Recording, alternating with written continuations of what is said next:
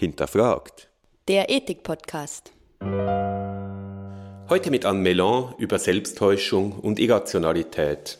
Selbsttäuschung ist ein verbreitetes Phänomen. Menschen halten trotz gegenteiliger Anzeichen an der Überzeugung fest, dass ihre Partner ihnen treu sind.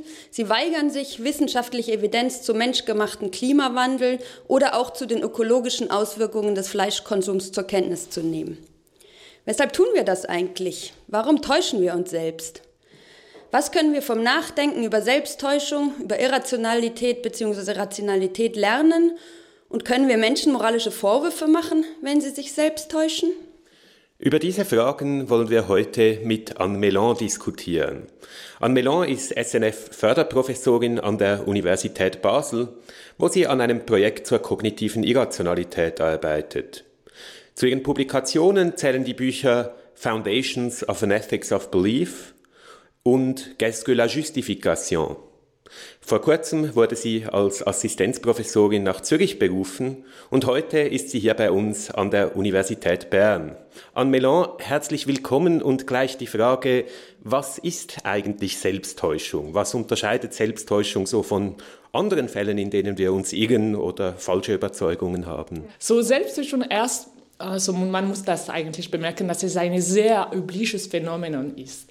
So dass eigentlich, wenn Sie über die denken, die Sie kennen, werden wir das beobachten, dass viele Leute eigentlich sich selbst täuscht.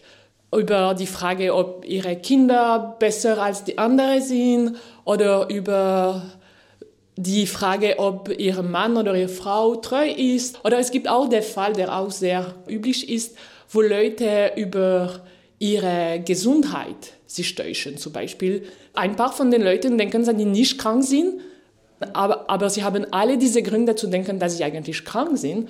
Und es gibt auch Leute, die im Gegenteil denken, dass sie krank sind, wenn sie keine Gründe haben zum Denken, dass sie krank sind. So das ist, wenn man darüber denkt, ist es sehr üblich ja, für ein Phänomen. Und der Unterschied zwischen einem einfaches Irrtum und einer Selbsttäuschung ist die folgende. In einem einfachen Irrtum gibt es keine Motivation. Es gibt keine versteckte Neigung oder Wunsch, eine besondere Überzeugung zu haben. Wenn man uns ehrt, macht man das, ohne das zu wünschen. Ja? Es fällt uns ein, einfach. Ja? Und das ist der große Unterschied zwischen Selbsttäuschung, wo es eine Motivation gibt, eine Neigung, einen Wunsch, eine besondere Überzeugung zu erreichen und ein einfaches Irrtum, wo es keine Motivation gibt.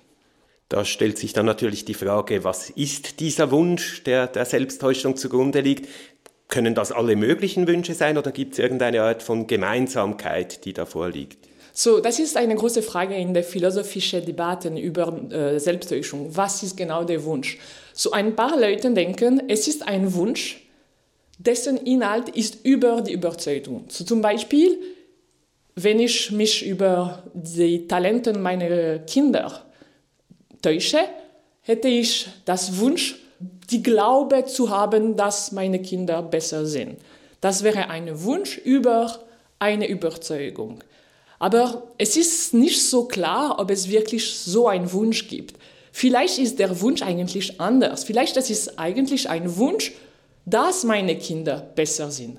Das ist ein Wunsch über eine Tatsache von der Welt, die Talente meiner Kinder und nicht ein Wunsch über eine Überzeugung. So Philosophen haben Debatte über was für ein Wunsch ist das korrekte Wunsch, der Wunsch, das operiert in einer Selbsttäuschung. Ja. Hast du eine Meinung, welche der Positionen richtig ist? Zum Beispiel nimm jemand, der eigentlich sich selbst täuscht und realisiert das. Er wird nie sagen, oh, eigentlich, ich wollte wirklich diese Überzeugung zu haben. Nee, was wirklich er möchte, so fundamental, ist, dass seine Kinder besser sind. Er hat keinen Wunsch, das zu überzeugen, einfach. Fundamental, es ist ein Wunsch über, was ist die Realität und weil man nicht die Realität wechseln kann, so, eigentlich nicht so einfach. Man kann nicht unsere Kinder so plötzlich super klug machen.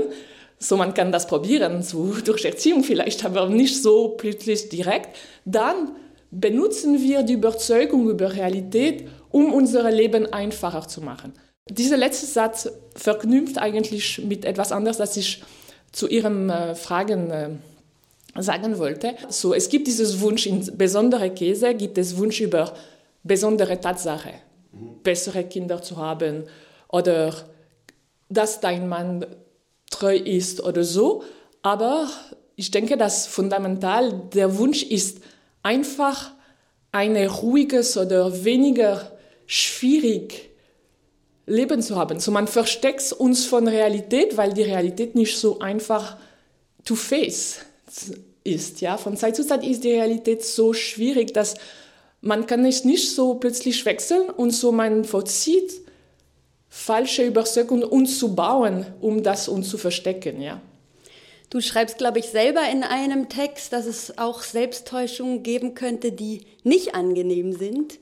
Und wir haben vorhin ein Beispiel diskutiert, dass es etwa Menschen gibt, die der Überzeugung sind, dass die Welt an einem bestimmten Tag untergehen wird und alles dafür vorbereiten. Diese Selbsttäuschung scheint extrem unangenehm zu sein. Widerspricht das der Idee, die ja. du gerade formuliert hast, dass wir uns eigentlich selbst täuschen, um uns besser zu fühlen? Ja, das ist der große Widerspruch gegen was ich gerade gesagt habe. Über die Tatsache, dass der fundamentale Wunsch ist, ein besseres Leben zu haben durch eine Wechsel von unserer Überzeugung. Weil es gibt diese so-called, auf Englisch, twisted self-deception, wo man eigentlich etwas glaubt, das gar nicht angenehm ist. Und es ist sehr schwierig für Philosophen, das zu erklären. Gibt es zwei verschiedene Phänomene, so der sogenannte Twisted Self-Deception und die klassische Selbsttäuschung, die wir am Anfang diskutiert haben? Oder kann man so eine einzige Erklärung für ein einziges Phänomen geben? Und das eigentlich weiß ich selbst nicht. Meine Neigung ist, dass man sollte vielleicht das verstehen als zwei verschiedene Phänomena und nicht eins. Aber es ist auch eine Debatte, wie man das denkt. Jetzt haben wir gesagt, es gibt einen Wunsch der Selbsttäuschungen, der nicht twisted art mhm. zugrunde liegt, nämlich das Leben angenehmer zu machen. Das führt so ein bisschen zu der Frage, ist es eigentlich immer irrational, sich selbst zu täuschen? Man hat ja einen Grund, das zu tun und es gibt ja Fälle, sagen wir in religiösen Kontexten, da sagen Leute ganz offen, ich glaube etwas Bestimmtes, weil es mir gut tut, das zu glauben. Ist das so abwegig? Das ist die super große Frage, ja. So, es hängt ein bisschen von, wie man eigentlich die Rationalität bzw. Irrationalität umfasst. Am meisten denken die Philosophen, dass die Überzeugung haben eine besondere Rationalitätsnorm und das ist die folgende. Man muss glauben, was unsere sogenannte epistemische Gründe äh, äh, gründen eigentlich. So zum Beispiel, ich muss, wenn ich ein Buch vor meinen Augen habe, dann habe ich einen Grund zu denken, dass es ein Buch vor meinen Augen gibt. Und das ist rationell zu glauben, dass es ist so. Und wenn meine Kinder schlechte Noten in der Schule haben, dann diese Tatsache, wenn ich sehe zum Beispiel in der kleinen Heft, dass sie schlechte Noten haben oder wenn ich eine mit einer Lehrerin diskutiere und sie sagt mir, okay, sie sind gar nicht gut in der Schule, so wenn ich diese Tatsache beobachte und wahrnehme, das gibt mir einen Grund zu denken, dass sie nicht gut sind. Und der traditionelle Weg, Rationalität zu verstehen, ist zu sagen, okay, wenn Sie solche epistemische Gründe haben, dann soll sie glauben, was geht zusammen mit diesen Gründen. So tatsächlich in meinem Beispiel muss man glauben, dass unsere Kinder schlecht in der Schule sind, weil wir epistemische Gründe haben. Aber man kann denken, okay, warum eigentlich? Ja, es ist, das ist einfach eine theoretische, abstrakte Auffassung von Normativität. Äh, man sollte eigentlich denken von was gut ist im Leben, so was hat die bessere Folge. Mhm. Und wenn Sie Rationalität in einer solchen Weise auffassen, dann ist die Antwort verschieden. Dann kann man sagen, zum Beispiel, okay, glauben, dass meine Kinder gut sind, sogar wenn ich so viele Gründe habe, dass sie nicht gut sind, vielleicht das, ist, das hat gute Folge. Vielleicht zum Beispiel wird das mir helfen, meine Kinder besser zu helfen. Und vielleicht schließlich werden meine Kinder eigentlich besser. So vielleicht kann man darüber denken, dass es lohnt sich, sich zu selbsttäuschen. Aber das ist zwei verschiedene Auffassungen von Rationalität. Ein hängt von der epistemischen Gründe, was ich sehe und was, was ich sehe als Gründe mir gibt. Das ist eine Auffassung. Und die andere sagt, okay, bitte gucken Sie bitte die Folge von Ihrer Überzeugung. Vielleicht lohnt es sich, sich zu täuschen, weil es hat so gute Folgen. Ja?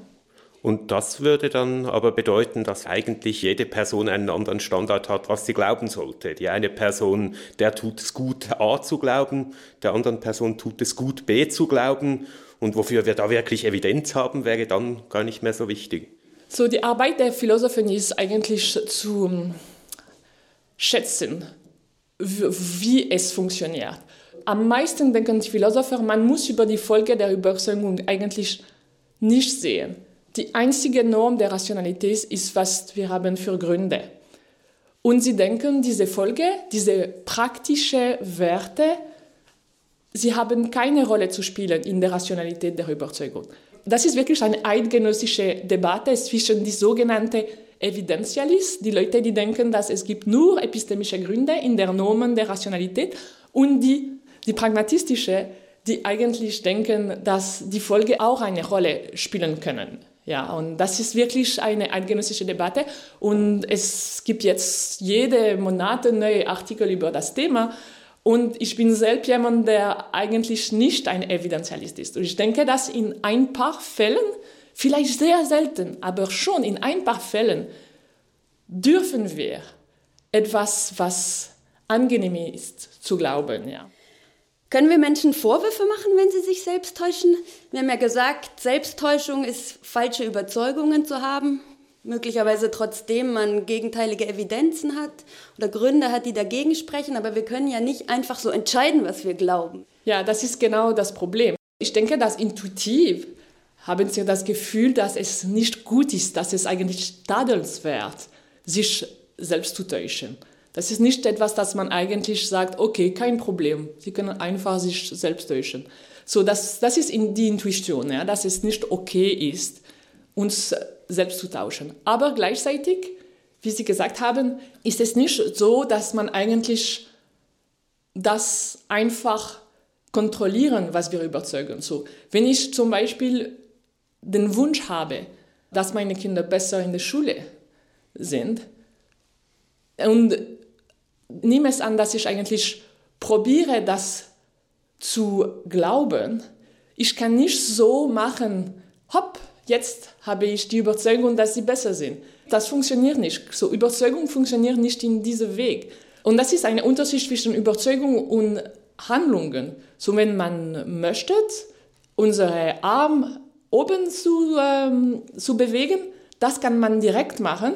Hopp, jetzt mache ich meinen Arm oben oben. Aber das geht nicht mit Überzeugung. Es gibt etwas, das man nicht so einfach direkt kontrollieren kann.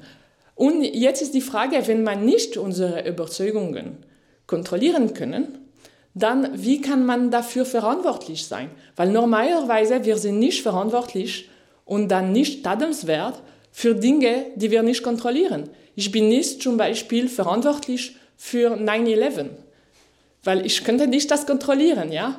Also irren wir uns einfach, wenn wir Vorwürfe für Selbsttäuschung machen? Jetzt ist die Frage, wie könnten wir diese ursprüngliche Intuition retten? Die Intuition, dass wir eigentlich tadelswert sind für unsere Selbsttäuschung.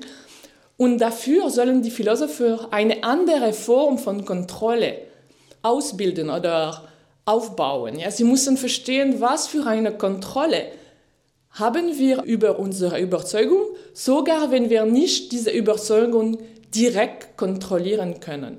Und dort ist, liegt eigentlich die große philosophische Arbeit.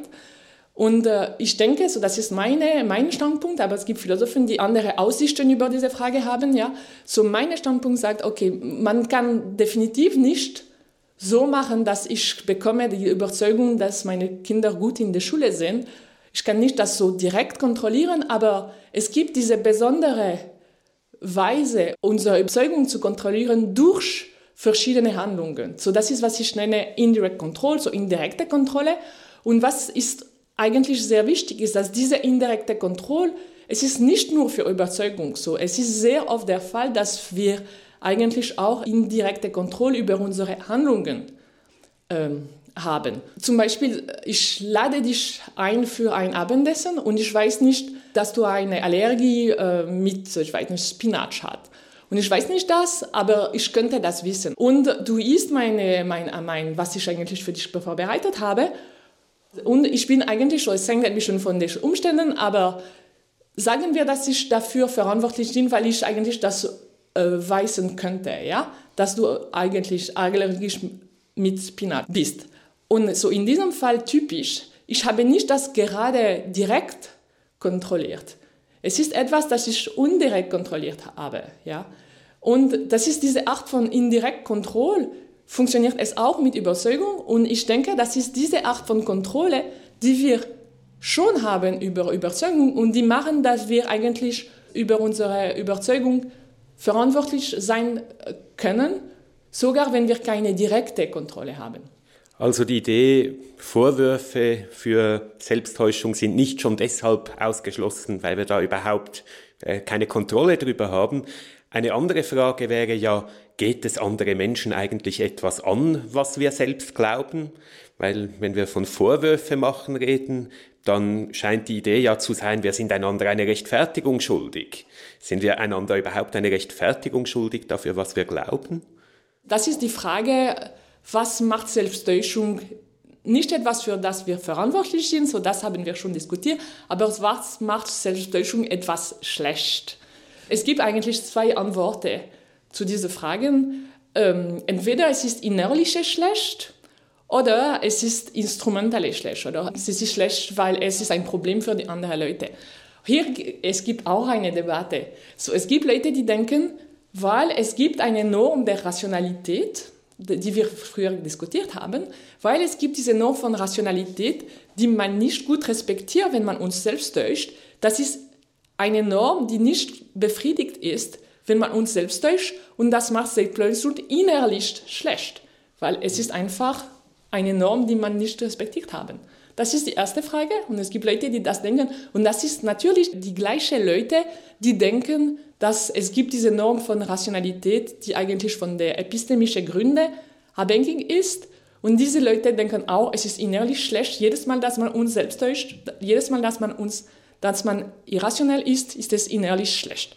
Eine Antwort, andere Antwort, und das ist die Antwort, was man eigentlich sehr oft findet in den 18. Jahrhundert zum Beispiel bei Bishop Butler oder William Clifford, aber das ist auch anwesend bei Locke äh, ist diese Idee, dass wenn man uns selbst täuscht, tut man weh zu der Gemeinschaft. Die Lüge kommt in der Gemeinschaft. Ich weiß nicht, wie man das gut auf Deutsch das, äh, ausdrücken können, aber es ist einfach die Idee, es, es gibt keine Wahrheit mehr und nicht nur für uns selbst, aber auch was man macht, ist, dass man spricht das aus und die ganze Lüge und die ganze Unwahrheit geht weiter und verbreitet sich und eigentlich poisont die Gemeinschaft. Ja? Und wenn man das über äh, Selbsttäuschung denkt, dann man denkt über Selbsttäuschung als, als schlecht instrumental. Es ist schlecht wegen äh, seiner Folgen, nicht was es innerlich ist. Und so, das ist eine andere Theorie. Und die, denken, die Leute, die das denken, sind Leute, die auch denken, dass praktische Werte einen Einfluss über Selbsttäuschung hat. Und das ist natürlich die andere Gruppe von Leuten, die nicht denken, dass es nur eine Frage von epistemisch ist, aber auch, dass praktische Faktoren auch eine Rolle spielen können. Ja. Selbsttäuschung als Gift für die Gemeinschaft. Das ja, das ist, ist ja genau diese Idee. Vielleicht so eine schöne Beschreibung der politischen Situation im Moment teilweise auch. Eine Frage, die sich da natürlich stellt, und ich weiß nicht, ob Sie sich als Philosophin berufen sehen, die zu beantworten, ja, was machen wir denn eigentlich mit Leuten, die sich in dieser Weise selbst täuschen? Also gibt es irgendein Gegengift gegen dieses Ja, das ist eine gute Frage. Schwierige Frage. So einfach ein Ding, das ich eigentlich sagen wollte, ist, dass Selbsttäuschung ist keine Lüge. So man muss den Unterschied machen zwischen den Leuten, die uns lügen und die Leute, die sich selbst täuschen. So vielleicht ist der, der Antigift nicht das Gleiche, ja, mhm. zwischen den beiden Fällen. So ich denke über die Politiker am meisten, ja. Ist es ein Fall von Selbsttäuschung oder ist es ein Fall, ein Fall von Lüge? So das kann man uns auch fragen, ja. Aber so was gibt es für eine Antigift? So ich bin de, die Art, die eigentlich weggeht, wenn ich sehe jemanden, der eigentlich selbst täuscht. Ich finde es so schwierig, das zu annehmen. So, das kann, haben wir wahrscheinlich alle schon probiert. Eine Person, die wirklich denken, dass sie nicht krank ist, zum Beispiel. Sogar wenn sie alle diese Gründe hat, zu denken, dass sie etwas machen kann, um mehr Gesundheit zu halten. Aber sie denkt, okay, nein, so, man kann dir das Rauchen-Exempel geben, ja. Du musst mit Rauchen aufhören. Du hast alle diese Gründe, das zu denken.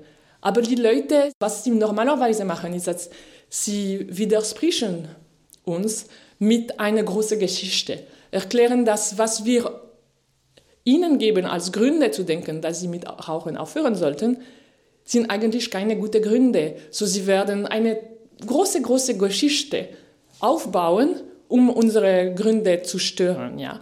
Das werden sie machen, normalerweise. Deswegen ist es so schwierig, weil unser eigenes Instrument, die Leute zu widersprechen, die sich selbst täuschen, ist mit weiteren epistemischen Gründen.